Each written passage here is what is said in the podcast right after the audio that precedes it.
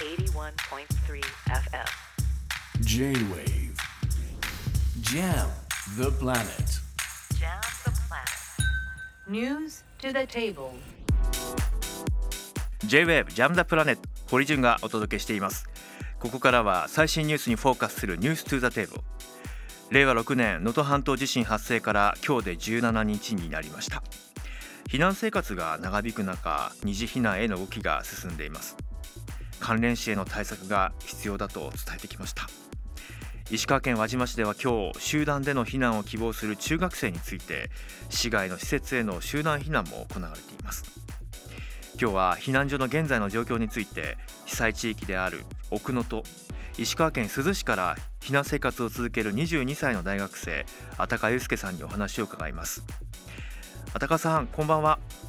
はい、こんばんは。よよろしくお願いしますろしくお願いします。えあたかさんはあの10日前にあの番組でも実を言うとお話を伺ったんですけれども、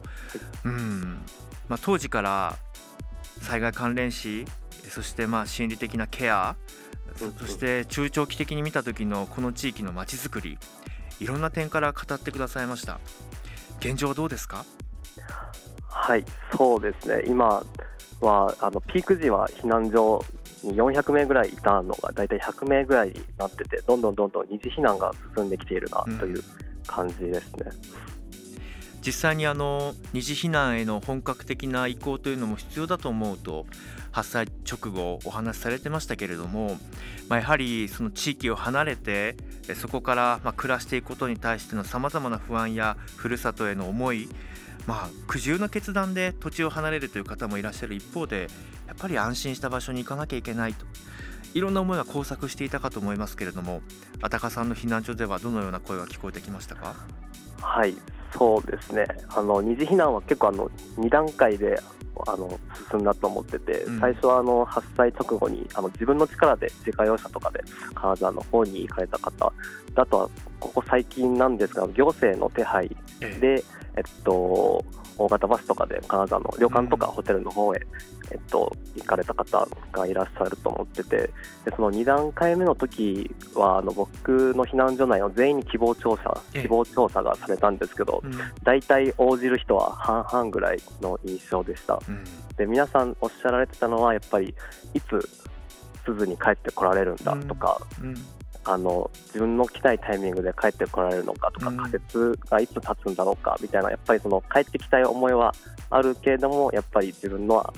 安心のために、うん。えっと、避難をするっていう選択をされた方がいたっていう感じですかね。あたかさんご自身は、まあ、ご家族、あのご実家が被災されて避難所で生活しているんですとお話しされていましたけどもご自身の選択としてはこの間いかがでしたか？僕は、えっと、親が地元の珠洲市で働いてるということもあって、二次避難を選択するっていうことはなくて、うんえっと僕みたいにやっぱりその学校に通われてるお子様がいるとか、あの地元で仕事があるっていう方はやっぱりどちらかというと地元に残るっていう選択をされたのかなっていう印象ですね。そして寒いですという話もされていてそこからまあさらに雪が降り続いたりとか非常にこう環境に対しての避難所のまあ整備というのも急がれるなということをまあ実感した前々回の「ジャム・ザ・プラネット」でのインタビューだったんですけれども現状はいかがですか？そうですね。避難所内の生活は、えっと、やっぱり暖房器具とかはやっぱり支援物資としてたくさんいただいてて、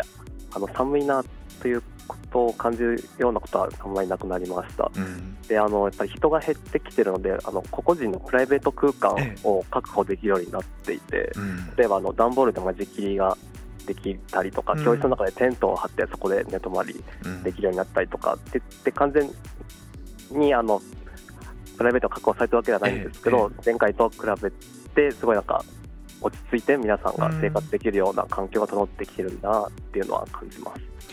あたかさんご自身もあの地域の子どもたちの居場所づくりに参画したりとかいろいろこう活動をしながら、まあ、発信もされてこられたと思いますしそして、まあ、慣れない避難所生活というのもあのかさんの、まあ、か心と体が大丈夫かなと思いながらちょっと心配もしてきたんですけれども現状どうですかね？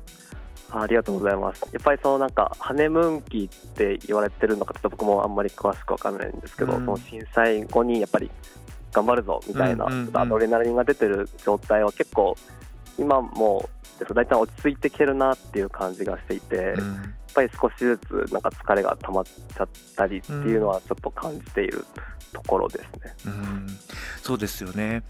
2つあって1つ目はその前回お話を伺った時にやはり本来であればあの福祉避難所などであの生活をされることが優先されるだろう。さまざまなケアの必要な方々も一緒に避難をしていた、まあ、それだけにえその、まあ、大きな声を聞いたりした時に、まあ、か避難所内でも少しこうピリついてしまうような空気もあってという人間関係がまあ心配ですという話もされてました。そうしたこう状況というのはあの改善の方向に向かっているのか、えーまだまだ課題があるのか現状どうですか？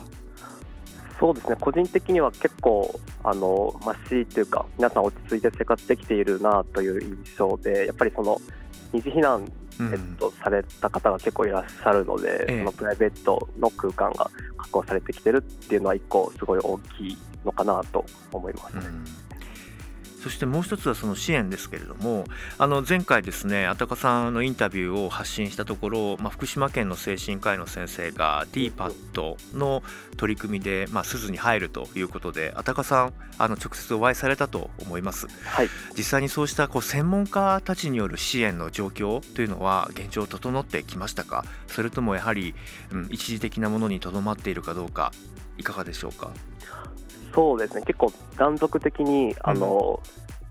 皆さん来ていただいてる方もすごいあの体のご苦労があると思うんです。あの入れ替わり立ち替わりで来ていただいてるなっていう印象があって、うん。でそこはすごいやっぱり専門家の皆さんでやっぱ衛生面のサポートをしていただいたりとか、うん。あの精神面のサポートをしていただいたりとかで結構すごいあの助かっているというかうん。本当にありがたいなと思っているところです。その上でですけれどもあたかさんがまさに今あの多くの人たちに伝えなきゃいけないと思っていること知ってほしいと思っていること必要としていることなんでしょうか？はい、そうですね。あの今電気とか通ってるんですけど、うん。上下水道が地元の人たちの間でやっぱり1年ぐらいはかかるんじゃないかうん。みたいなことを言われていて、やっぱり水道が通らないと洗濯できない、お風呂が入れない、炊事とかもあの思うようにできないみたいな結構やっぱり不便だなと思っていて。じゃあこの状況が1年続く中で例えばうん今二次避難されてる方がどれくらい帰って来られるのか、そうだよね帰ってくるのか、あとは市の人口の転出とかもどんどん増えていくなと思ってて、でその今、10年、20年スパンで復興みたいなのを考えていかないといけないときに、やっぱりその復興とかあの、これからの発展みたいなフェーズの時にどれぐらいの方がやっぱり能登に対して関心を寄せていただけるのかみたいなのはやっぱりすごい不安というかうん。っていうのはありますかね。そうですね。はい大切なふるさとですからね。うん。一方であの銭湯が再開したする。はい、ですね。そうなんですよ。うん。はい、実はあのこれ、僕も結構初期の方から関わらさせていただいてた銭湯を復活させるっていうプロジェクトがあって、ええ。この銭湯あの地下水をええ。元から使って運営されてたので、あの水道が復旧する関係なく営業を再開することが決まりました。あのえ今週の金曜日からあの市民の皆さんにあの無料でええ使わせていただけるように、はい、準備進めてます。かもしあの発表して構わない情報であればどこでっていうのもあもちろんです、うん。はい、今もオープンになってて、あの珠洲市にある阿弥陀湯っていう銭湯が、えっと、今週の金曜日からオープンします。そうか。はい、ありがとうございました。あたかさん、またあのお話聞かせてください。そして、はい。あの鈴の状況も含めて中長期的にしっかりと皆さんと一緒に考えられるようにこちらでも発信続けたいと思っています。また力を貸してください。ありがとうございました。ありがとうございました。今日は石川県珠洲市から避難生活を続けるあたかゆうすけさんにお話を伺いました。J-Wave Jam the Planet.